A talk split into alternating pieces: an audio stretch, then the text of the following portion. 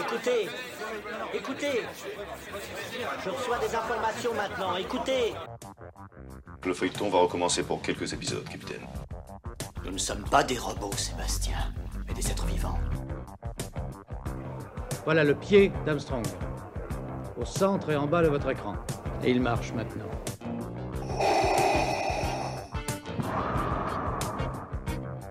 On peut dire aujourd'hui que la science-fiction est bel et bien partout.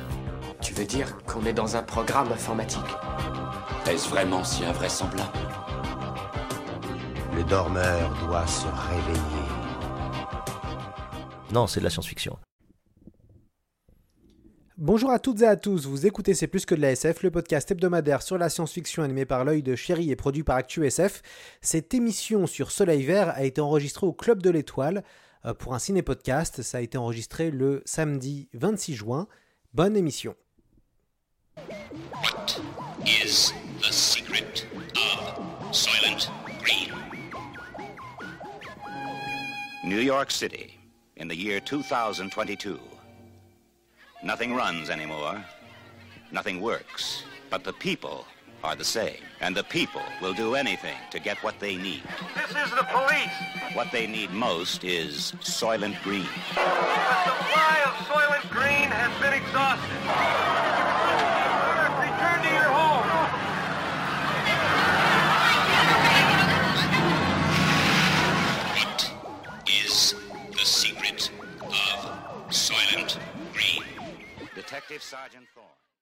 Alors euh, bonjour à, toutes et à tous, merci d'être là ce soir pour cette séance sur euh, Soleil Vert.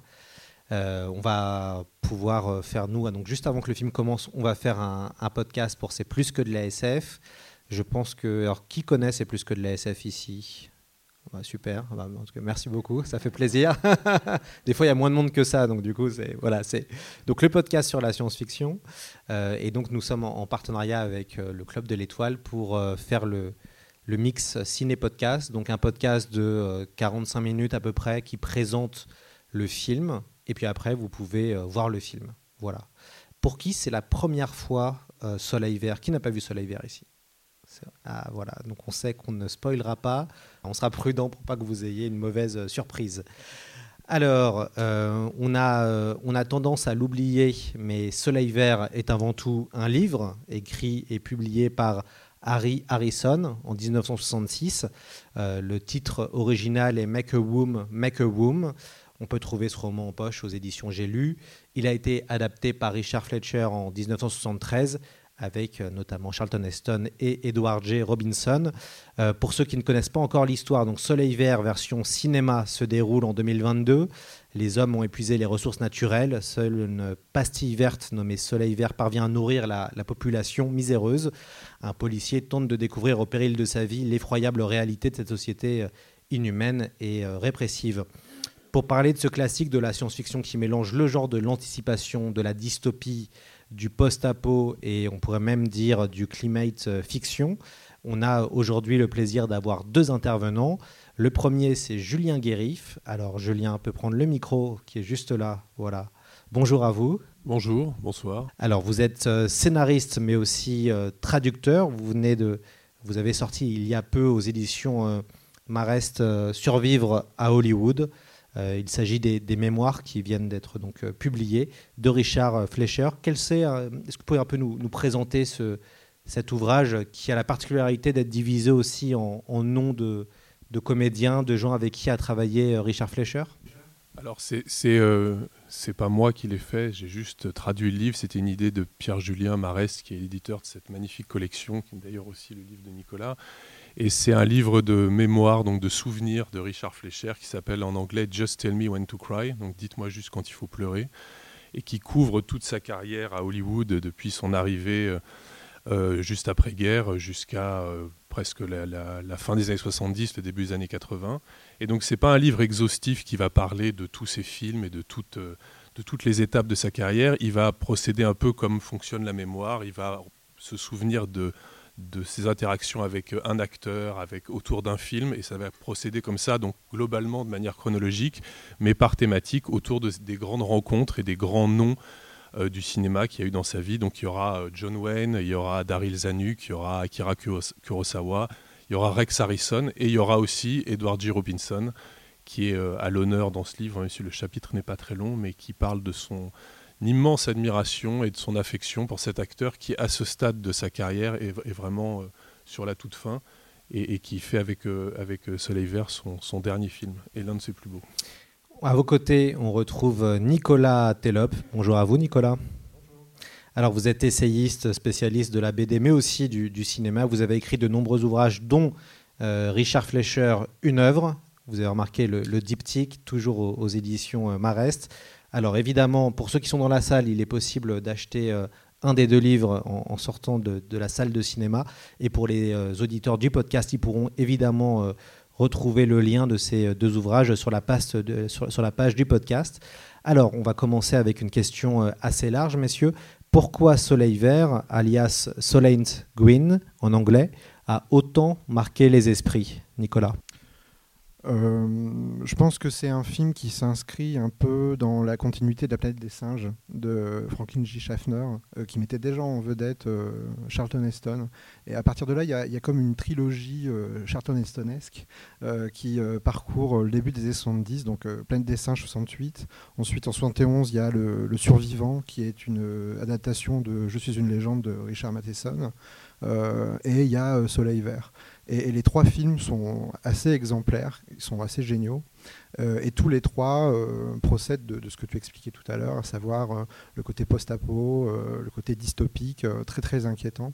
Et le, cas particulier de Soleil Vert, c'est que ça se passe dans, un futur, c'est pas pas si enfin, c'est pas c'est pas si fréquent. en fait, dans le cinéma hollywoodien de l'époque, des films qui se projettent comme ça dans un futur. Euh, dans un futur qui est daté en plus, on sait que c'est 2022, euh, avec euh, un décor qui est très incarné, avec des personnages aussi qui sont très forts. Et, je pense que c'est tout ça qui fait que ça, a beaucoup marqué le spectateur de, 1973 et des, des, décennies qui suivent, parce que c'est un film qui est resté culte pendant très longtemps et qui l'est encore aujourd'hui. Euh, et, surtout, il euh, y, euh, y, a un twist qu'on ne va pas révéler et qui est assez inattendu, d'autant plus inattendu qu'il n'est pas, mais on reparlera sans doute tout à l'heure, qu'il n'est pas dans le roman. Il est, inventé pour le film. Et c'est un film qui est d'une noirceur absolue. Qui, qui, qui, donne très chaud parce que c'est la canicule à New York. Euh, c'est un film qui sent mauvais en fait, euh, qui, qui, sent, qui sent la mort même presque. Euh, et c'est un film qui est représentatif en quelque sorte de l'esthétique qui est celle des années 70. On, reconnaît le grain, on reconnaît ce côté un peu sépia des couleurs qui, qui, moi me fascine absolument.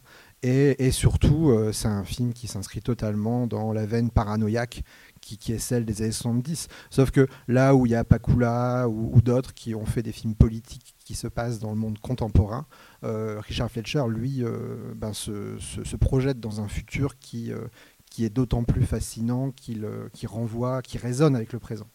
Julien Guérif, pour vous, pourquoi Soleil Vert marque autant les esprits? Bah, il marque autant les esprits parce que je pense que c'est un film qui, qui voit juste.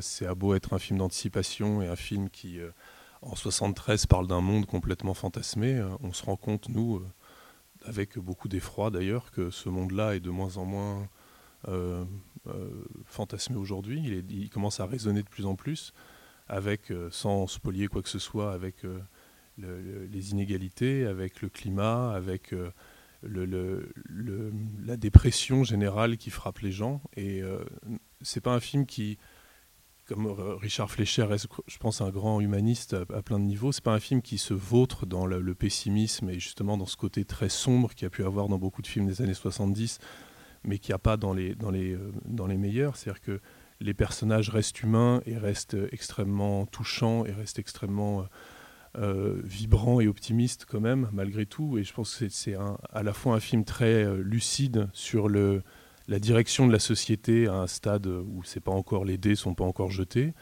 et un film donc qui a eu raison et en, même temps qui a gardé euh, euh, une foi en l'humanité malgré tout. Donc euh, je pense que c'est un film qui, résonne de plus en plus avec le temps et, qui en plus met des acteurs qui viennent d'univers de, vraiment différents, de générations différentes, qui incarnent des idées politiques différentes, qui sont des, acteurs que normalement tout devrait opposer, et qui pour ce film-là développent une relation, un lien qui est extrêmement touchant et qui est presque réconciliant, je trouve, de, la, de, ce qu'ils incarnent dans la société américaine et de ce qu'ils incarnent même à l'écran entre le vieil homme et le jeune éphèbe, enfin qui est plus si jeune que ça, mais qui joue encore un peu ça. Et, et c'est euh, ouais, à la fois un film euh, terriblement prophétique et en même temps euh, euh, très touchant. Donc euh, c'est pour ça qu'en tout cas, moi, il m'a marqué petit, et à chaque fois que je le revois, bon, il me marque encore plus, moins, moins joliment.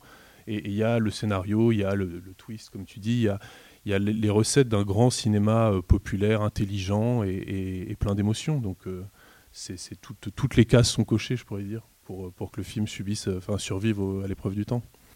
Il est intéressant de souligner que le film a totalement occulté le, roman. Aucun des passages les plus marquants du long métrage comme donc, euh, le fameux twist de fin, euh, les manifestations réprimées à coups de tractopelle, la question de l'euthanasie n'apparaissent dans l'ouvrage. que pensez-vous du livre, Nicolas Tellop Surtout que je crois que ça a été compliqué le travail d'adaptation avec l'auteur, qui a vu donc de nombreux ajouts et qui a quand même admis, même s'il a décidé de ne plus jamais retravailler avec Hollywood, qui a quand même admis que les, les demandes du studio ont été plutôt bonnes pour le, pour le, pour le film. Euh, bah moi, j'avais lu qu'il était content du film à 50%. Euh, donc oui, euh, ça a dû être compliqué. Après, je sais que le Warner effectivement avait refusé le droit de regard du romancier sur, sur le scénario. moi, j'ai tendance à dire que c'est pas très grave parce que le résultat est. Moi, je trouve que le film va beaucoup plus loin que, le roman. Le roman est très très bon. Harry Harrison, c'est un romancier qu'on connaît mal en France parce qu'en en fait, il a été découvert en France par, euh, par Soleil Vert à cause du succès du film. Et euh, le reste de ses romans euh, ont, ont, été un peu traduits, notamment des, des, séries comme une série qui s'appelle Ratinox, qui, est une sorte de parodie euh, de Étoile garde à vous, euh, le, film qui a été adapté euh, au cinéma de manière satirique par Paul Verhoeven dans Starship Troopers. Il lui faisait déjà une parodie satirique de ça. mais, en fait, le, roman est un peu... il est très bien. C'est vraiment une très bonne dystopie. Il est sorti en 1966 mais il est un peu didactique, il est un peu lourd. Il a une dimension très politique qui est euh, de l'ordre de, de, la pédagogie presque. Il prend son lecteur par la main. En fait, ce qui l'intéresse beaucoup, euh, Harry Harrison, dans le roman, c'est euh, la surpopulation. C'est pas tant l'état du climat, de la planète, etc. C'est la surpopulation. Et il y a des pages entières qui sont consacrées à qu'est-ce qu'on peut faire pour gérer, ou du moins atténuer ce problème de la surpopulation. Et donc, il parle de, de la contraception, des choses comme ça. Avec euh, un côté grosse ficelle qui est pas euh, toujours, euh, enfin avec le recul, c'est pas toujours très très agréable. Et puis il y a des débats aussi religieux, catholiques, protestants, puritanisme. Est-ce qu'on fait une contraception ou pas? Enfin bref. Il y, a cette dimension-là qui, est relativement mineure quand même dans le roman, mais qui, est très présente, alors que dans, dans le film, c'est complètement mis de côté et c'est élargi. Il prend beaucoup plus de hauteur Richard Fletcher avec le sujet, parce que au-delà de la surpopulation, il s'inquiète de l'état de la planète, de la dimension écologique, du devenir euh, de l'écosystème, de, toutes ces questions-là, et du réchauffement climatique, parce qu'on a beau être en, août à New York, on sait qu'en août à New York, il fait, il fait pas très frais, mais, mais là, c'est quand même catastrophique. Quoi. Et donc, il y a, y, a, euh, y a, une volonté de, de, creuser le sillon qui avait été euh, engagé par Harry Harrison, euh, et en allant beaucoup plus loin. Après, euh, le, film doit beaucoup au roman parce qu'il y a quelques scènes qui sont marquantes. Alors effectivement, dans le film, il y a euh, l'émeute qui est euh, réglée à coups de tractopelle, mais dans, le roman, ça apparaît au tout début du, livre. Il y a une émeute qui est réglée à coups de, de, de de, de fils barbelés euh, à mémoire de forme, ça c'est extraordinaire. Euh, et il y a toutes des scènes comme ça qui sont piochées en fait dans le roman, qui constituent des, scènes très fortes euh, dans le film, mais qui sont recomposées selon une chronologie qui est tout à fait autre. Et, surtout, le, film prend une dimension que, n'a plus du tout le roman à partir du, du dernier tiers, j'ai envie de dire. Et le dernier tiers, c'est le plus beau, c'est le plus bouleversant. Euh, le dernier tiers du film, hein, j'entends. Alors, je pensais vous, lire le début euh, de Soleil Vert, que je trouve vraiment très fort. Les trois premiers chapitres du livre sont assez remarquables, sont extrêmement efficaces. donc le film se passe en, en 99 et donc anticipe l'arrivée du, du, nouveau millénaire. Ça va être très très court. New York, volée à des Indiens confiants par de fourbes néerlandais, prise aux néerlandais légalistes par des Britanniques belliqueux, pour qu'ensuite les colons révolutionnaires viennent l'arracher à de paisibles Britanniques. Ces arbres ont été brûlés des décennies plus tôt, ces collines nivelées, ces étangs asséchés et remblayés, tandis que ces sources cristallines, emprisonnées sous terre, déversaient leurs eaux pures directement dans des égouts. En étendant des, ses tentacules de béton depuis l'île originelle, la ville est devenue une mégalopole dont quatre de ses cinq arrondissements englobent la moitié d'une île de plus de 170 km de long et engloutissent au passage une autre pour s'étirer ensuite jusqu'à l'Hudson River. Voilà, c'est les premières, euh, premières phrases de, euh, de Soleil Vert. Moi, ce qui m'a touché en, lisant ce livre, c'est sa capacité à raconter la misère, euh, la crasse au quotidien des personnages qui sont accablés par la chaleur, le manque d'eau, les émeutes à répétition on, ressent vraiment une misère de cette humanité où seuls quelques riches survivent. Et plus on avance dans le roman, plus le quotidien des personnages euh, deviennent horribles et, misérables. Et comme vous l'avez très bien dit, ça, parle beaucoup de surpopulation, de contrôle de naissance. Alors ce qui, est intéressant, c'est que le livre a été écrit au moment où l'avortement n'était pas encore autorisé aux États-Unis. Et on a donc des, séquences où, le personnage de, Sol, euh, donc un des deux héros du film, euh, donc joué par euh, Edgar J. Robinson dans, le film, va débattre sur l'importance du contrôle des naissances, de l'avortement. Et finalement, il est intéressant de voir que Fletcher va vraiment, lui, aller vers la question écologique plus que la question de la surpopulation. Est-ce que c'est lié à l'époque, selon vous, Nicolas? Je suis pas sûr parce que euh, il se passe pas tant de temps que ça. le roman est sorti en 66 et le film sort en 73, je crois. donc il s'est quoi passé quoi 7 ans, non? Hmm. Bon, bref. Euh, et euh, donc, oui, la situation euh, écologique n'a pas évolué tant que ça, mais peut-être que Richard Fletcher et son scénariste, qui s'appelle, je crois, Stanley, Stanley R. Greenberg, scénariste quasi inconnu, qui, est l'auteur de, plusieurs docu-fictions qui ne sont pas parvenus jusqu'à nous en France. peut-être que ce qui intéressait en fait ces deux auteurs-là, c'est de parler plus de, la question écologique. Euh, et peut-être que oui, ça commence à être dans l'air du temps. Euh, c'est vrai que la révolution culturelle a, déjà euh, pas mal appuyé sur cette question-là, sur les, méfaits qui, que le climat subit par rapport à l'action des hommes. Plus ou moins à la même époque, il y a un film de science-fiction de, Dalton Trumbull qui s'appelle Silent Running, qui est un film de science-fiction totalement engagé pour la cause écologique. C'est très différent de Soleil Vert parce que c'est un film de space opéra, on peut dire. Euh, mais, euh, voilà, il y a, peut-être effectivement quelque chose au début des 70 qui est lié aussi euh, à la cause écologique. Rapidement, c'est quand même des, des, des, projets qui sont complètement à contre-courant de la culture dominante à cette époque. C'est-à-dire qu'il n'y a pas vraiment de grands mouvements écolos, il n'y a pas vraiment. C'est quand même des, choses farfelues, même si le, le, temps leur donne raison c'est, ça n'a pas de résonance vraiment dans la culture populaire américaine à cette époque-là. Et, pour revenir sur un truc que tu disais un peu plus tôt, sur le côté que le, film est quand même très euh, réussi, et même s'il prend ses différences avec le livre, c'est que Fleischer, il n'a pas souvent été crédité au scénario, mais c'est des réalisateurs comme euh, Polanski ou comme d'autres, c'est-à-dire que dès qu'ils mettent les mains dans une histoire, quel que, soit le genre, ils se plient à la logique de l'histoire, ils sont capables de, trouver pourquoi elles fonctionnent, et ils sont capables de, eux, s'effacer en tant qu'auteurs avec leurs propres thèmes et leurs propres obsessions pour pouvoir vraiment faire honneur à l'histoire. Et c'est pour ça que les films de Richard Fleischer sont si différents les uns des autres et que parfois on ne voit pas. Après, je sais que tu as fait tout un travail pour justement expliquer ça, mais ce n'est pas quelque chose qui est flagrant comme des auteurs qui sont peut-être plus ostentatoires. Et en tout cas, sur ce thème-là, ce qui est intéressant, c'est que ce, type, il n'en parle pas spécialement dans ses mémoires, mais il est capable de voir que ce qui est intéressant là-dedans, c'est justement l'environnement, alors que les thèses malthusiennes sur la population et sur le côté avortement et les, débats religieux sur, euh, qui sont très vifs à l'époque et qui prennent peut-être beaucoup plus de place que l'écologie, euh, lui, il s'en fout un petit peu, même si beaucoup de gens vont dire que c'est très important pour le livre, et il va vers la grande question, et il va vers quelque chose de beaucoup plus euh, visionnaire, et de, enfin, ce qui est le propre de la SF, d'aller chercher justement le thème majeur qui va être plus intéressant.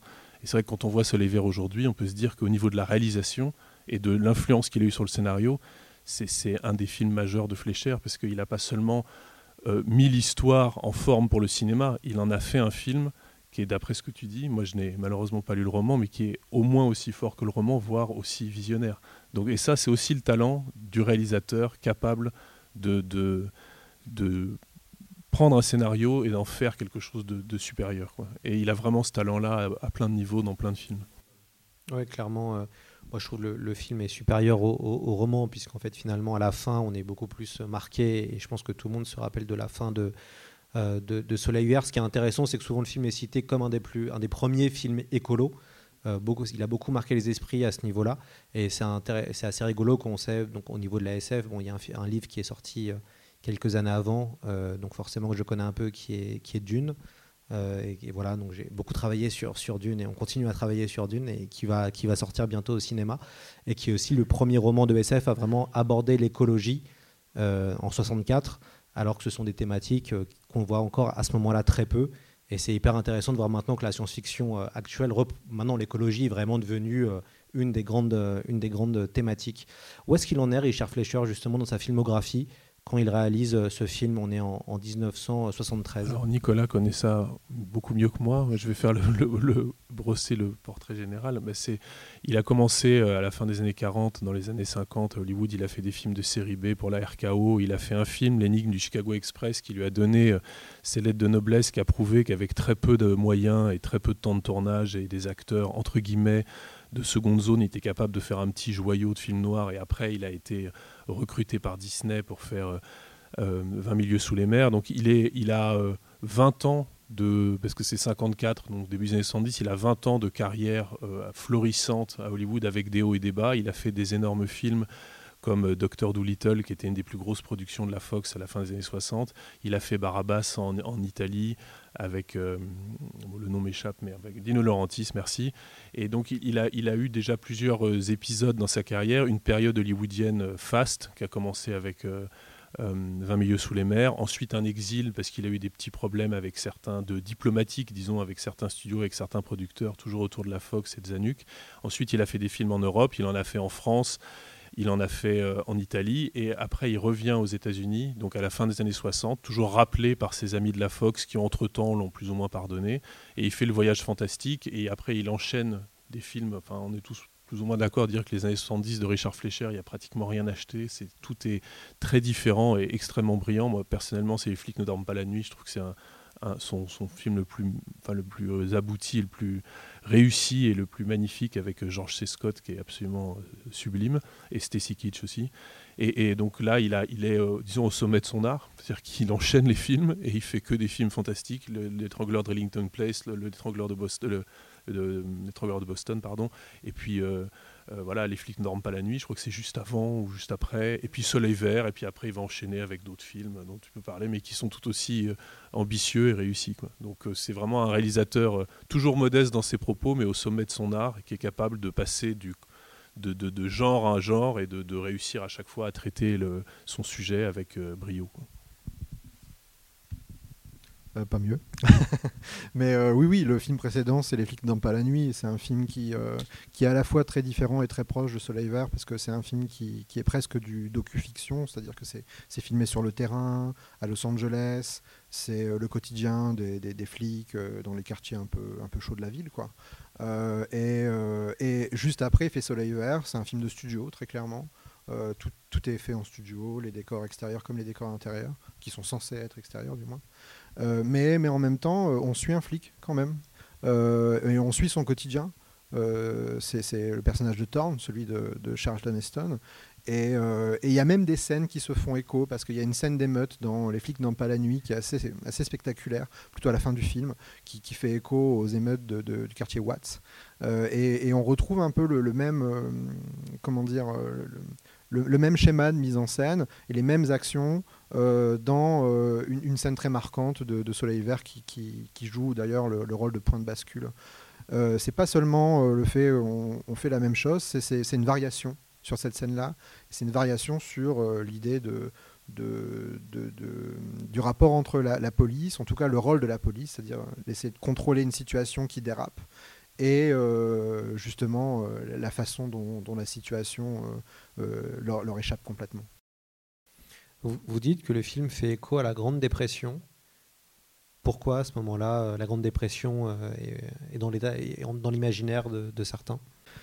La Grande Dépression, on la retrouve beaucoup à la fin des années 60 et en fait on retrouve beaucoup les années 20 dans les années 60 et dans les années 70. Euh, parce que il euh, y a, l'idée de retrouver un idéal qui est celui euh, du temps passé, donc qui, pourrait être celui des Roaring Twenties, c'est-à-dire les, les, années 20 rugissantes, là où l'Amérique était en pleine expansion économique et culturelle, etc. Et, en même temps, il y a la, conscience qu'à la fin de ces années-là, en 1929, il y a la crise économique, il y a le krach boursier, et tout s'effondre, et euh, l'Amérique euh, bascule dans la misère la plus totale. Et euh, il y, a une conscience de ça de, dans les années 60 que c'est en train d'arriver. Que, que, on a beau être dans un pays qui est totalement libéral, plutôt dans une période très festive, l'idéal hippie, hein, euh, euh, mais euh, Charles Manson va, remettre tout ça en ordre, ou plutôt dans le désordre. Et donc on va retrouver. Et puis le Vietnam aussi est là. Enfin, il y a la conscience que cette épiphanie que connaît les États-Unis dans les années 60 ne va pas durer, et elle ne dure pas, effectivement.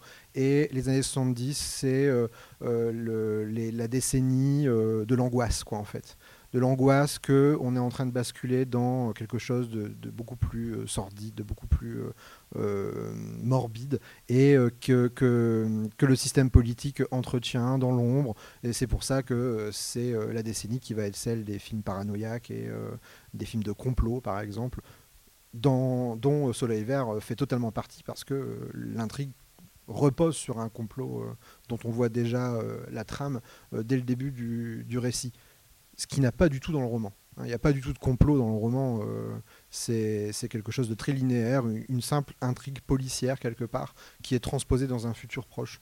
Mais c'est tout. Là, il y a, quelque chose voilà, qui, est de l'ordre euh, du cachet, euh, de l'occulte. Euh, dans un monde politique qui euh, ne fait que euh, brouiller les pistes, cacher les réalités les plus, les plus graves. Et donc on, est, on est dans une période pré-Watergate, on est dans la guerre du Vietnam avec tout, tout ce qu'on sait sur les scandales que, que, que, ça a généré.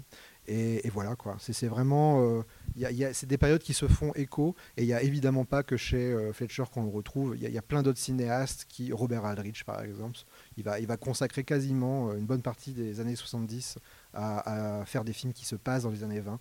il, y a, quelque chose qui est, qui, est de l'ordre de la résonance, du, parallélisme entre les deux en fait.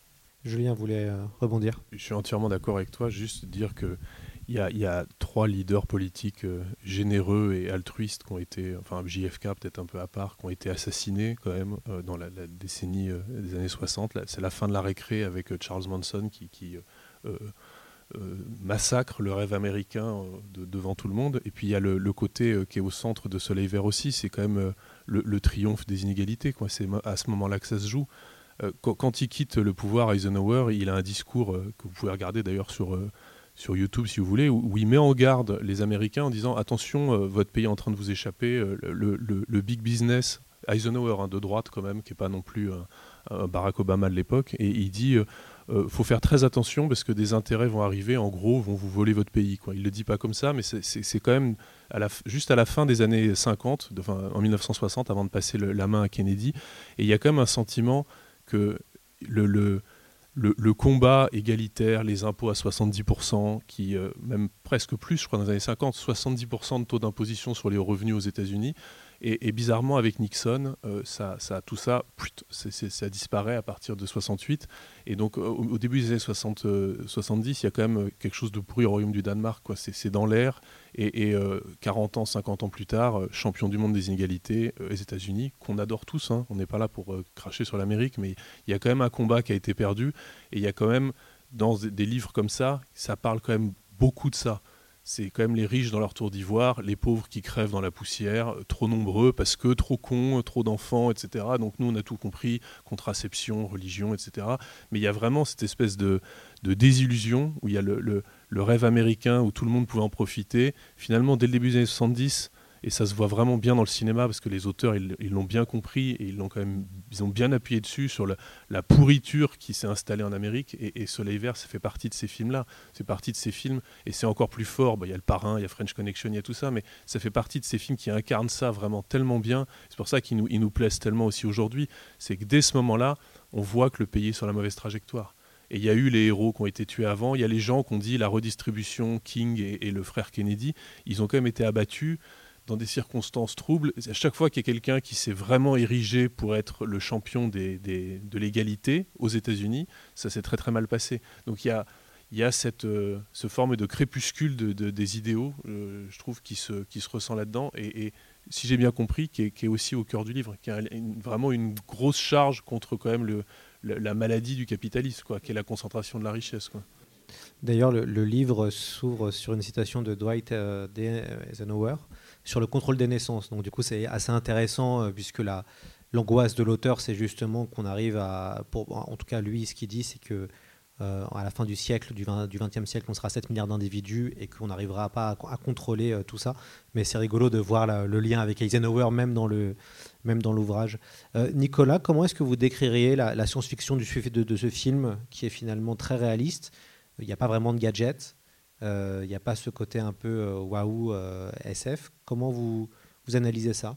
Bah, y a le... je crois que c'est la première apparition d'un jeu vidéo au cinéma, quand même. Alors, euh, on est, c'est pas la PlayStation, hein, vous, allez voir. Euh, je crois que c'est aussi la première fois pour autre chose, mais je sais plus quoi. Mais, oui, c'est, un film qui est, euh, très. en fait, l'action pourrait presque se passer des années 70. C'est parce que. C'est parce qu'on voit des gens qui vivent dans leur voiture, c'est parce qu'on voit euh, des, décors un peu à la James Bond, enfin l'appartement euh, du richissime euh, personnage que vous allez voir au début du film, c'est un peu un personnage, enfin c'est un peu un décor de, méchant à la James Bond quoi en fait, avec une James Bond girl d'ailleurs, et même plusieurs après. Et, donc voilà. Et donc quelque chose de très simple, effectivement, euh, mais, euh, mais quand même avec euh, une volonté de, par petites touches, et ça c'est le talent de, Fletcher, de, de- projeter quand même une vision cohérente du futur. Par exemple, au, début du film, le personnage regarde la télé.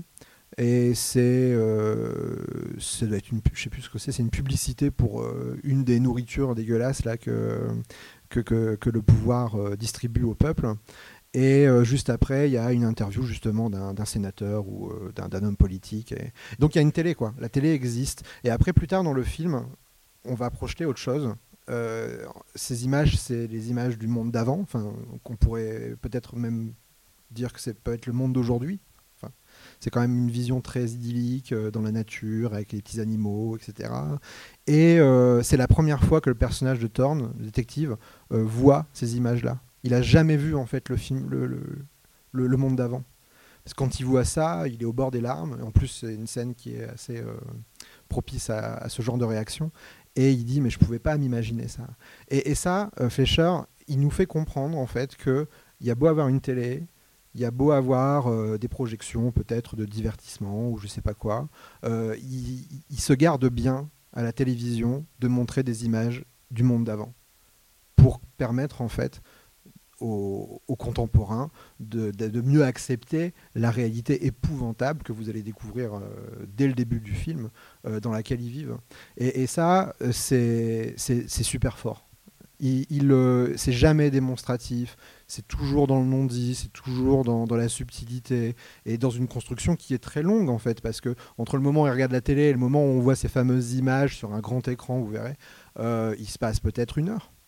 Euh, et euh, c'est à ce genre de petits détails qu'on se dit ouais, on est en 2022, on est projeté dans un futur, qui, euh, à l'époque, hein, qui est relativement loin et en même temps très proche, et qui, qui, qui, donne le frisson, quoi. Parce que c'est très vraisemblable, très plausible.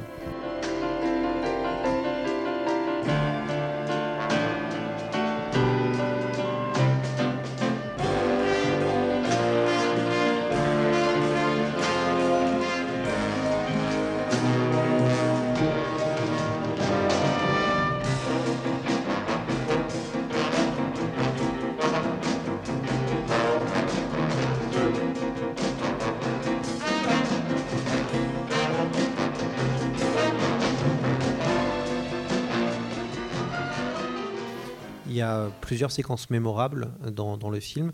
Euh, la première s'ouvre tout de suite, d'ailleurs, c'est la séquence d'ouverture, qui est des extraits d'archives et qui fait écho à l'industrialisation de plus en plus folle et à la surpopulation. Euh, c'est assez malin parce qu'il y a tout un montage avec la musique. Euh, Qu'est-ce que vous en pensez, vous, d'ouvrir ce film sur ça pour expliquer, d'ailleurs, sans parole, hein, c'est juste des images qui nous permettent de comprendre, en tout cas de jouer avec l'intelligence du spectateur pour qu'il comprenne ce qui est devenu l'humanité? Euh, ouais, puis c'est la transposition finalement des premières lignes que tu as lues tout à l'heure du roman, parce que le roman, encore une fois, de manière euh, très talentueuse, hein, mais aussi quand même très didactique, il dit voilà, il y a les colons qui sont arrivés, et donc il y a une généalogie euh, historique qui arrive jusqu'en 1999 l'année où, se déroule le roman. Et euh, ça, c'est le talent aussi de Richard Fletcher, de se dire comment je fais pour faire la transition entre le moment où sort le film, 1973, et euh, euh, l'action qui, se déroule en 2022. Ah ben, on, essaie de faire en fait une généalogie du XXe siècle qui va être racontée par le biais d'images fixes. Ce sont des photographies, des photographies d'archives. Ce pas des images créées pour l'occasion. Et, euh, et il va y avoir tout un jeu de montage assez extraordinaire, moi j'adore, euh, qui joue sur le rythme, qui joue sur les mouvements, parce qu'il y a des mouvements de caméra, mouvements de zoom avant, de zoom arrière, de, de, travelling sur les, photographies, qui euh, montrent en fait de manière très, très belle, très graphique, l'évolution du monde au XXe siècle. On, part d'une sorte de vision idéalisée de l'Amérique à la Tom Sawyer. Vous verrez qu'il y a un petit garçon qui est en train de pêcher, pieds nus, avec son, chapeau de paille. Euh, euh, c'est quelque chose de très euh, bucolique, quoi. hein. Et puis très vite, il y a la voiture qui arrive. Premier choc. Fragmentation de l'image. Vous allez voir le split screen. Je ne sais pas si vous savez ce que c'est que le split screen, mais c'est quand l'image se décompose en plusieurs, en plusieurs plans, quoi. Euh, et euh, au fur et à mesure que le générique se déroule, il va y avoir de plus en plus de fragmentation. Il va y avoir peut-être jusqu'à une dizaine d'images dans, l'image, avec euh, les voitures qui sont de plus en plus nombreuses, avec les gens qui sont de plus en plus nombreux. Les gens vont à un moment donné porter des masques. Ça nous rappelle quelque chose. Euh, il va y avoir euh, des traces des catastrophes écologiques avec euh, des mouettes goudronnées. enfin, c'est de plus en plus dégueulasse. Ça va de plus en plus vite jusqu'à un apaisement qui est un faux apaisement en fait, parce que c'est juste qu'on est arrivé au, sommet du truc, on peut pas faire pire. Et on retrouve la musique très bucolique du début, mais pour montrer des images affreuses, euh, très inquiétantes. Et puis là, on entend une sirène, euh, un truc un peu électronique. Et puis là, New York 2022, et, on est dans le film. Et euh, c'est exemplaire, quoi. C'est un générique qui est qui, qui, un cas d'école qu'on peut, peut étudier sans fin parce que tout, tout l'art du montage, tout l'art de, de la narration par l'image pure est concentré là. Et, je, pense que, je ne peux pas l'assurer avec certitude parce que c'est Richard Fletcher ne le dit pas, mais je pense que c'est Richard Fletcher qui en est le responsable parce que sinon on, on connaissait normalement euh, ceux qui réalisaient les génériques à l'époque. Et il n'y a, personne qui est crédité à ce poste-là. Donc ça doit être effectivement de, la main de, Richard Fletcher et c'est une entrée en matière qui est euh, à la fois spectaculaire et exemplaire. Julien, euh, on va un peu parler du, casting. Dans l'ouvrage Survivre à Hollywood, il y a un très beau euh, chapitre qui est malheureusement assez court finalement sur euh, Edward J. Robinson, donc euh, le personnage de Sol dans, le film. Et c'est un chapitre qui est assez beau parce que Fletcher dit, de, vraiment de très belles choses sur, sur cet acteur qui était une star des années 30, euh, notamment avec Little Caesar et qui avait une vie assez compliquée. Et puis un gros passage à vide parce qu'il était communiste et que ça s'est très mal passé pour lui à partir du moment où il n'a pas voulu renier ses croyances ou balancer ses copains. Et en fait, pour moi, le livre, il s'appelle en anglais euh, Dites-moi quand il faut pleurer. C'est- un peu euh, une, plaisanterie pour Fleischer parce que c'est pas le genre à se plaindre, mais quand même, tout au fil de sa carrière, il est au contact de gens brillants comme Walt Disney, comme Daryl Zanuck, comme Dino De Laurentiis, mais qui sont assez méchants et assez durs avec lui. Et lui, c'est, en tout cas, il se présente, et je sais pas, tu en diras peut-être plus que moi, mais il- n'a pas l'air d'être quelqu'un de- d'extrêmement euh, pénible. C'est un homme qui reste euh, un, family man qui est plutôt calme, qui est plutôt modeste, qui adore rentrer chez lui, qui adore passer ses week-ends avec sa femme et ses enfants. Qui fait venir sur les tournages. C'est pas quelqu'un qui est un, player hollywoodien qui veut juste serrer des mains et devenir une star et avoir les plus beaux projets. Il a, envie d'avoir une belle carrière, il veut vraiment faire des bons films, mais il, est quand même au contact de gens qui l'utilisent et surtout qui lui font du mal. Orson Welles, Walt Disney. Walt Disney, lui dit euh, ton boulot, c'est de prendre les bonnes idées des autres et de dire que c'est les tiennes. Dit, si, si t'as pas compris ça, c'est que t'es un peu con, quoi. C'est vraiment, c'est ça le taf. Donc, euh, fais ça et, surtout aussi, fais ce que je te dis et me dis pas non, sinon je te vire. Enfin, il y, a des gens qui sont très très brillants, mais très très durs et qui exploitent ce, cet homme-là parce que c'est un tendre, en fait. En tout cas, il se présente comme un tendre. Et donc, il, il y a beaucoup de désillusions, il y a beaucoup de difficultés, il y a beaucoup d'amitiés qui ont l'air d'être beaucoup plus innocentes de son côté, qui finalement sont un peu bafoués parce que des gens se servent de lui ou alors le, jettent quand ils n'en ont plus besoin. Et il, en, il, en, il, en, souffre sans jamais se plaindre. Enfin, moi, je ressens sa souffrance, peut-être parce que je l'ai lu trop de fois, mais en, tout cas, ça, on, voit qu'il y a beaucoup de déceptions. Et puis, il y a des, des, individus qui l'admirent et qui sont pas comme ça. Et le, le principal, c'est justement Edward G. Robinson. Alors, le chapitre est court, mais parce que finalement, il n'y a pas 25 euh, 000 trucs à dire sur lui. C'est que c'est un, homme qui arrive à la fin de sa carrière, qui a une carrière extraordinaire. Et euh, pour vous donner juste une anecdote, qui, euh, quand il fait la queue à la cantine, alors qu'il est avec sa femme et qu'il est en train de, de, avec son plateau au, self du, tournage, quand on lui dit Monsieur Robinson, passez devant et vous êtes quand même âgé et vous êtes Monsieur Robinson, donc elle est là, on va vous servir, et il dit euh, en fait, non, parce que si jamais tu doubles, c'est comme ça que tu commences une révolution. C'est quand tu commences à doubler la file que tu mets la graine pour la révolution. Donc il restait, je pense, très euh, communiste jusqu'au bout. Mais c'est juste un, type, voilà, il a jamais, jamais de passe droit. Quand il vient sur le plateau, il serre la main à tout le monde. Il est d'une modestie incroyable. Euh, il est à moitié sourd au moment de tourner le film. Donc ça, vous pouvez vous dire ça en, voyant juste la, technique de l'acteur, parce que quand on n'entend pas, bah, on regarde et on se dit putain j'espère qu'il a dit sa phrase de dialogue à ce moment-là parce qu'il faut que je balance la mienne. Et donc il, n'y a pas les outils encore d'audition et tout ça. Donc c'est quelqu'un qui est euh, euh, à, la hauteur de enfin pas à la hauteur de ses personnages parce que ces, personnages sont souvent plus sombres et, un peu effrayants. Mais lui c'est c'est peut-être celui qui compense tous ces abus qu'il qui aurait pu avoir dans la carrière de Richard Fleischer toutes ces désillusions tous ces gens un petit peu euh, obsédés par eux-mêmes, qui ont un ego démesuré, Wells et tout ça, Kirk Douglas, enfin, qui sont tous brillants. Hein, et c'est pas pour dire que c'est pas des, des, génies du cinéma, mais humainement sur un plateau, c'est très dur. C'est des gens qui insultent, c'est des gens qui rabaissent, qui trahissent. Et puis il y a tout d'un coup Edward G. Robinson, qui lui est un monstre sacré, peut-être encore plus que les autres, que tout le monde admire et qui se comporte comme si euh, il était à son premier jour de tournage, avec euh, qu'il était débutant et qui traite tout le monde avec respect et qui est un homme merveilleux. Donc c'est c'est moi un chapitre que j'aime beaucoup parce que c'est un peu une, ça remet un peu les pendules à l'heure. Tout d'un coup, on se dit, il y a eu ces gens, certes, ils sont extraordinaires et ils sont comme ça, ah, le pouvoir corrompt, etc. Eh ben non, parce qu'il y a aussi cet homme-là qui avait peut-être encore plus de pouvoir qu'à une époque, qui était la star du studio système à une époque, et finalement qui, lui, n'a pas été corrompu. Donc c'est un chapitre qui fait du bien parce que on a, beau aimer Hollywood, il y a quand même beaucoup de, noirceur dedans, mais il y a aussi des gens comme Edward G. Robinson qui sont jusqu'au bout de leur carrière euh, des, merveilles. Ce qui est incroyable, c'est que quand on sait qu'il est, euh, quand il fait ce film-là, il est en fin de vie, il a un cancer, euh, ça fait trois ans qu'il n'a pas fait de, de film.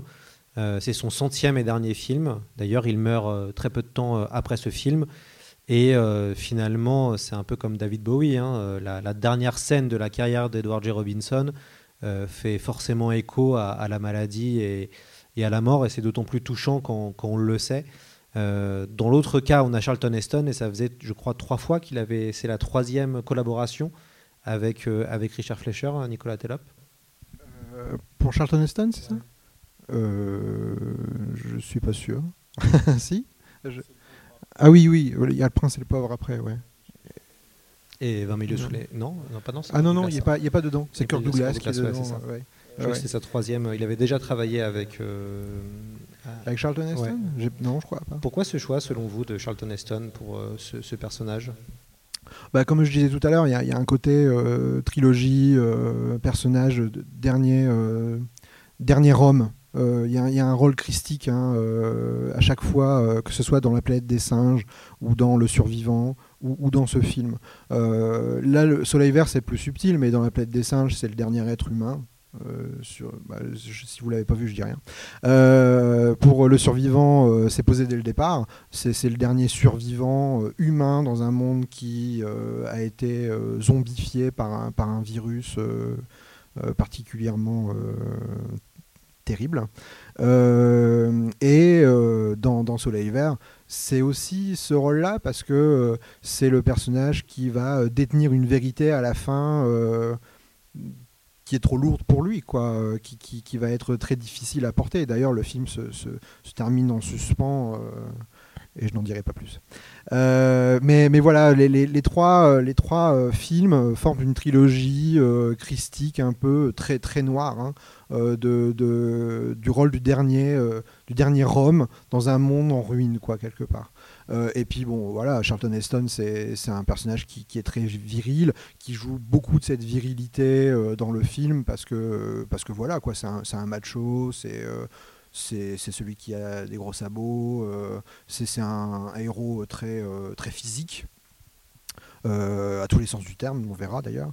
Euh, et, euh, en même temps, c'est euh, donc dans ce, dans ce niveau-là, ça correspond bien en fait au personnage typique du cinéma de Richard Fletcher parce que c'est un personnage, enfin c'est un réalisateur qui est quand même très concentré sur des héros masculins, souvent des, des, fortement charismatiques, on va dire. Du Chicago Express en était déjà un exemple, mais tout au long de sa carrière, c'est toujours des héros euh, masculins qui sont très forts. Là, c'est le cas. Et en même temps, c'est tempéré par euh, un caractère qui est assez euh, amusant et assez émouvant aussi. C'est qu'en fait, on s'aperçoit que c'est un, un enfant. Il est resté un enfant. Il n'a aucune éducation. Donc, il, ne sait pas réagir, par exemple, aux, remarques que lui fait euh, Sol, c'est-à-dire Edgar. Robinson.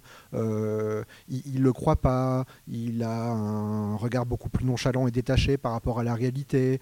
Euh, on, voit bien, en fait, qu'il n'a pas reçu une éducation digne de ce nom. et que ça, reste un enfant. Et la dernière scène où on voit Sol, ce sera une scène qui va le faire basculer dans l'âge adulte et euh, dans une réalité qui est euh, évidemment bien plus euh, terrible. D'ailleurs, c'est intéressant puisque l'acteur, on voit en donner le, personnage pleurer, et c'est ses vraies larmes. C'est-à-dire que l'acteur a dit plus tard qu'il n'avait pas joué la comédie, mais que devant voilà le, fait de, de, faire les dernières scènes avec Edward G. Robinson et qu'il savait qu'il était en fin de vie, ça l'a vraiment fait pleurer. C'est assez intéressant qu'on voit cette, cette, cette séquence-là. Il y a un côté très buddy movie, moi je trouve, entre les, ces deux personnages, entre le personnage de Sol et le personnage de Charlton Heston, voilà, c'est assez marrant qu'on le voit aussi. Ouais, ouais, tout à fait. Il y a, euh, finalement Robinson est, est, relativement peu présent hein, dans le film, mais toutes les scènes où ils sont à deux sont magnifiques. Euh, sont, sont, très émouvantes, souvent très drôles. Euh, alors c'est amusant l'anecdote de la surdité de Robinson parce qu'il y a toute une séquence muette qui, qui, ne repose que sur les gestes et qui est à la fois amusante et, vraiment euh, presque bouleversante quoi, quand on sait le background derrière. Et puis vous allez voir, il y, a tout un contexte qui fait que c'est vraiment une scène qui est très forte, comme beaucoup d'autres dans le film.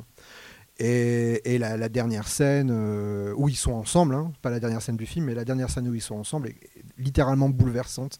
Et à mon avis, ça doit être bouleversant pour, euh, pour tout le monde sur le plateau. Richard Fletcher, on l'a dit, c'est quelqu'un qui est quand même très sensible. il aimait beaucoup Robinson et qu'il avait créé une amitié, quoi, on peut le dire. Hein. Euh, juste après le tournage du film, ils vont déjeuner ensemble, les uns, chez les autres, etc. Et, puis surtout, ça doit faire écho à quelque chose de terrible aussi pour euh, Richard Fletcher, c'est que euh, à la même époque, son père est mort.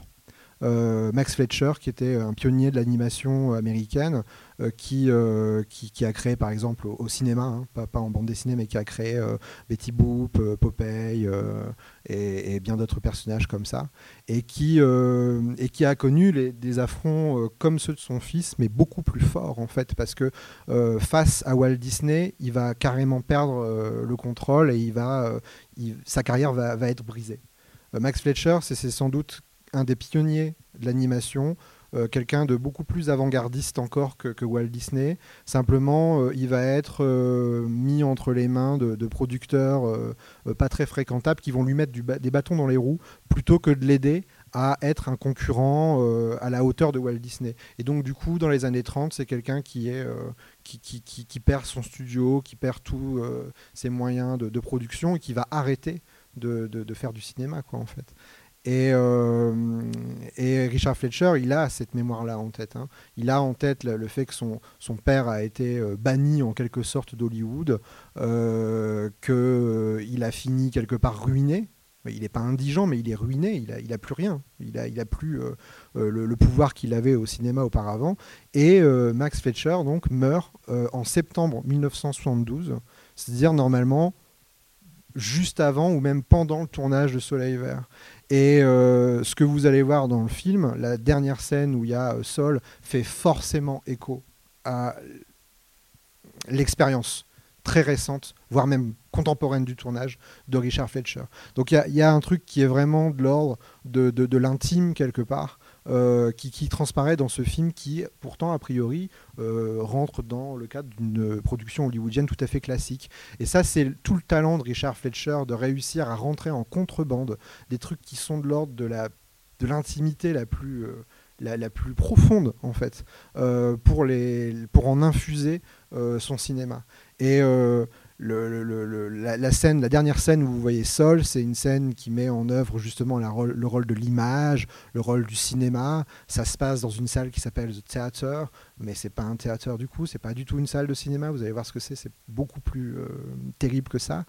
Euh, et, donc voilà quoi, il, parle de son père, c'est très, très net. Et dans son autobiographie, il parle pas de la mort de son père à aucun moment. Mais par contre, il parle de la mort d'Edward J. Robinson, et c'est clairement aussi une sorte de façon de parler de son intimité et de, de ce qu'il a touché à l'époque, mais sans le nommer vraiment.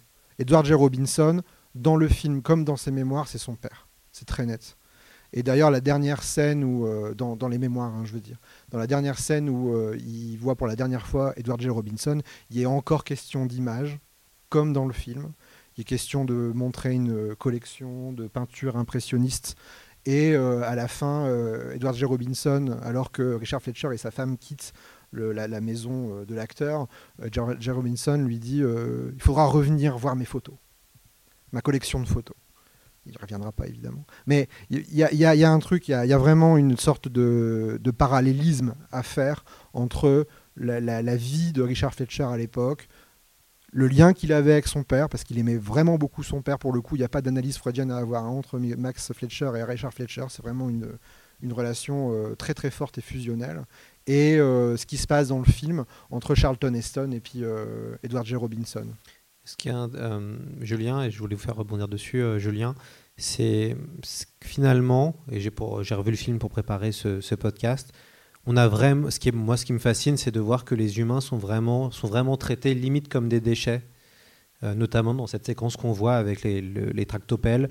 Et, et, donc on les met, on met les émeutiers dans des camions bennes. Il y a une vraie réflexion, moi je trouve, sur finalement le côté bah, déchets et ce que devient l'humanité. Oui, oui, mais euh, je suis entièrement d'accord. Je, voulais juste euh, dire par rapport à Max Fleischer, juste un, petit mot, c'est que euh, Max Fleischer, c'était le concurrent de Disney. Il détestait Disney. Une de ses dernières paroles, c'est de dire quelle ordure ce Disney, quand même. Donc vraiment, il le haïssait. Il y avait une, photo de, Time Magazine sur sa table de chevet à l'hôpital, et il dit Je déteste ce mec. Et quand son, fils a été approché pour faire 20 mieux sous les mers, qui était un tremplin pour sa carrière, il a réservé sa réponse à Walt Disney en disant Je ne peux pas accepter ce film. Vous savez qui je suis déjà Je suis le fils de votre concurrent, personne que vous détestez. Je ne peux pas accepter ce film sans avoir la bénédiction de mon père. Et euh, il a appelé son père, le, cœur gros, en se disant Je ne sais vraiment pas, même s'ils avaient une très bonne relation, je ne sais vraiment pas s'il va accepter ou pas. Et son père lui dit Bien sûr, tu acceptes ce film et tu diras à Disney qu'il a bon goût en termes de réalisateur. Donc ça te montre qui est Max Fleischer et qui détestait quand même ce type, qui lui avait volé sa place au soleil, parce qu'il avait inventé le processus d'animation moderne, et Disney lui a piqué. Ça veut dire que Betty Boop et tout ça, et même ses premiers personnages, Out of the Inkwell, le petit personnage qui sort de l'encrier, c'est le génie de l'animation euh, technique, c'est Max Fleischer.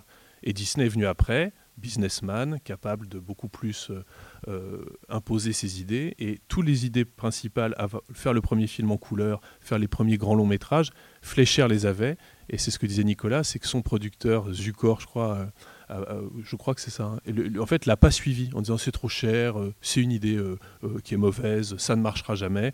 Résultat, il arrive en retard surtout, et son studio a fini par, par couler parce qu'en plus, il y avait un deal financier qui était qui était mauvais au départ, qui permettait à quelqu'un de prendre le contrôle et ensuite de fermer. Et donc il a été trahi alors que il avait le génie euh, initial et donc il a réussi quand même à, ne pas transmettre cette aigreur et à ne pas transmettre cette rancœur à son fils, qui était tout l'inverse. C'est-à-dire pas devenu quelqu'un d'endurci qui a décidé de réussir à Hollywood en étant le pire, la pire ordure possible parce que c'est comme ça qu'on qu y arrive. Il a au contraire été un agneau. Il a été adorable et finalement les gens lui ont un peu marché dessus, mais bon, c'est quand même aussi. Euh... Alors après, pour revenir à ce que tu, disais sur, excuse-moi, revenir à ce que tu disais sur la manière de, traiter les humains, c'est euh, moi, moi j'aurais pas, pas grand chose à en dire pour pas non plus trop, trop spolier le, le, film, mais c'est euh, extrêmement brutal. Euh, c'est ce côté, euh, l'image, d'ailleurs sur l'affiche de la, de la tractopelle qui lève les, les, les humains. Et les, les gens, à, à l'époque, enfin, ce que je, me suis lu là-dessus, se, se, moquaient un peu de ça. Ça veut dire qu'ils disaient ah, un bulldozer qui soulève des humains, vous allez voir, vous allez avoir. Il y avait un critique assez réputé qui avait dit vous allez avoir du mal à ne pas en rire tellement c'est ridicule. Et finalement, ce, déjà, moi, je trouve pas du tout que la scène soit ridicule. Ce que tu disais sur le, générique qui te met tout de suite dans cette ambiance angoissante et qui te re, resitue euh, le, le, le, 2022 par rapport à ce que, tout ce que tu connais et, qui te met exactement sur orbite pour pouvoir apprécier cette histoire, c'est pas du tout, euh, c'est pas du tout quelque chose de, de, second degré ou quelque chose de, symbolique. Je trouve que c'est vraiment au contraire euh, la, la, force de l'image et la, la, force du propos de montrer un humain traité comme un déchet. Il y a pas, enfin pour moi, il n'y a pas beaucoup à en dire, peut-être plus pour un analyste comme toi, mais je, je, trouve cette image, on l'a jamais vue avant, et depuis, il n'y a pas forcément, il euh, n'y a pas forcément, enfin moi je l'ai pas jamais vu avant, mais il n'y a, a, a, pas forcément de, de de filiation après, je trouve. C'est un truc qui est très, très particulier et très unique à ce film-là. Ce côté, euh, la, vie qui vaut rien, euh, les gens qui sont des poubelles, les gens qui doivent être éjectés comme des... On pousse des. Il y a eu beaucoup de films violents, beaucoup de films sur le corps déchiqueté, etc. Et ça, ça je trouve que c'est presque une image qui est plus violente au final, parce que c'est déshumanisant. Il n'y a, a, même pas de... A même pas de respect pour l'être humain. C'est-à-dire que tu es juste une marchandise, tu juste un truc que tu, qui doit dégager du chemin et ça traduit ce, toujours cette, ce monde très sombre qui dépeint. Alors Nicolas, qu'est-ce qui reste euh, de, de, Soleil Vert euh, On est en 2021, l'année prochaine ce sera 2022. Qu'est-ce qu'on peut faire comme lien entre Soleil Vert et le monde de, de maintenant? Bah, C'est la merde. Hein. Euh, non, bah oui, euh, l'année prochaine c'est l'année de Soleil Vert, bah, préparez-vous quoi. Hein, euh, très concrètement, le, film continue tellement à raisonner que, que c'est c'en est inquiétant hein, d'être visionnaire à ce point-là. Donc bon, j'espère que ce sera pas visionnaire jusqu'au bout. Il faut quand même savoir que Soleil Vert, donc en anglais Soil on Green, ça a été repris aujourd'hui très sérieusement par une industrie agroalimentaire. Euh, donc, oui, oui, oui, oui. Euh, c'est un aliment euh, qui, qui, qui, existe euh, et qui se veut l'aliment de l'avenir. Je vous laisserai goûter l'ironie de la chose à la fin du, du, du, film. Mais bon, ça veut bien dire que ouais, le second degré qui est absent hein, du, du, long métrage, par contre, il a réussi à gangréner notre réalité et, et de manière bien virulente. Et puis, euh, en parlant de déshumanisation, je ne sais pas si j'ai le temps, il y, a quand même le rôle de, Je ne sais plus quel est le nom de cette actrice d'ailleurs. Euh, tu te souviens, toi? Euh, bon, l'actrice principale qui, est, qui, est, qui, est, qui est merveilleuse, qui, qui dans, dans, le roman, c'est la petite amie du, du, personnage qui est incarné ici à l'écran. dans, dans le film, c'est pas sa petite amie, c'est du mobilier. C'est un meuble. Euh, et, ça, en termes de déshumanisation, c'est quand même pas mal, quoi. Euh, et, euh, ça rejoint un peu aussi une, des problématiques qui, qui, qui touchent beaucoup le cinéma de Fletcher, c'est la place de la femme. Euh, c'est quelqu'un qui, visiblement aime beaucoup les femmes et euh, qui les respecte, je veux dire. Quand je dis qu'il les aime, il y, a une empathie très forte pour leurs conditions. Et il y a une critique hein, euh, évidente ici de, la femme objet. Hein, ça s'en est transparent. Et ça, c'est totalement absent du, roman. et, c'est traité de manière tout à fait extraordinaire par Fletcher. Et on peut le retrouver dans un roman de Rosé Carlos Somoza, je crois, qui s'appelle Clara et la pénombre, où euh, les, les jeunes femmes sont euh, utilisées comme euh, œuvres d'art vivante et euh, mobilier à l'occasion. On peut s'asseoir dessus, manger dessus, etc. Donc il y a, il y a- il y a peut-être aussi quelque chose qui a euh, inspiré euh, Somoza euh, à, à cette occasion-là. Julien, sur euh, ce qui reste de Soleil Vert euh, 2021-2022 Bah, moi, je, je vais être un peu plus futile parce que c'est un, film qui est très ancré dans la culture populaire américaine, même dans des, séries actuelles ou des, trucs d'animation peut-être légers qui s'adressent à des publics plus, jeunes. Il y aura des références. Je crois que Edward G. Robinson apparaît dans South Park. Enfin, c'est un, film qui a quand même marqué les époques. euh, son époque et les époques après et qui est, euh, qui est- qui est resté très très présent dans la culture pop américaine, parfois pas pour les meilleures raisons, parce que c'est aussi un scénario qui a des, twists et tout ça, donc c'est un, film marquant. Mais euh, oui, oui, c'est euh, bah, le, diagnostic qui est bon, c'est euh, l'histoire qui rattrape l'anticipation, et puis c'est le- le- les, acteurs qui sont magnifiques tous les deux et qui signent parmi leurs meilleures performances. Donc il y a tous les ingrédients pour que le film reste. Mais il y a aussi ce côté de, film prophétique, je pense, qui est très, qui est de plus en plus présent et, qui fera que le, le- le film disparaîtra pas. Je pense qu'il y a beaucoup, tu vois, Silent Running dont tu parlais, et un film qui est beaucoup plus tripant, beaucoup plus planant, qui est très très original, mais c'est un film qui est un peu euh, hors jeu aujourd'hui. C'est-à-dire que c'est un film de cinéphile qu'on regarde, on ne le montre pas forcément aux enfants, etc. Moi je trouve un très bon film, il y a Bruce Dern, je crois, dedans, qui est, très bien. C'est un film ultra original, qui est charmant, qui est, vraiment une proposition très originale de science-fiction. Par contre, on est dans un autre monde, on est dans un autre univers et dans, d'autres codes. Alors que Soleil Vert, il a malheureusement raison sur l'évolution générale de la société. Donc, euh, de plus en plus actuel. Voilà, ce sera le, mot de la fin. Euh, merci beaucoup, euh, Julien Guérif et Nicolas Tellop, d'être venus donc, ici au Club de l'Étoile pour présenter Soleil Vert avant sa diffusion. Vous avez participé à deux ouvrages. Alors, Nicolas Tellop a écrit Richard Fleischer, une œuvre chez Marest Édition, et euh, Julien Guérif a traduit Survivre à Hollywood, euh, les mémoires de Richard Fleischer. Pour ceux que ça intéresse, il est possible euh, d'acheter ces deux ouvrages en haut à l'accueil euh, du, euh, du cinéma. On va faire une petite pause euh, de 5-10 minutes, le temps de tout euh, retirer. Et puis après, on va pouvoir euh, regarder euh, Soleil Vert. Voilà, j'espère que euh, ça vous a plu, cette petite introduction. Et puis n'hésitez pas à écouter, c'est plus que de la SF.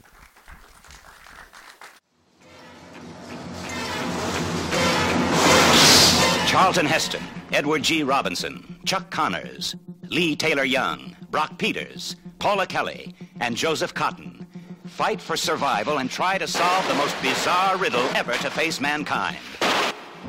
The search for the secret of Soylent Green.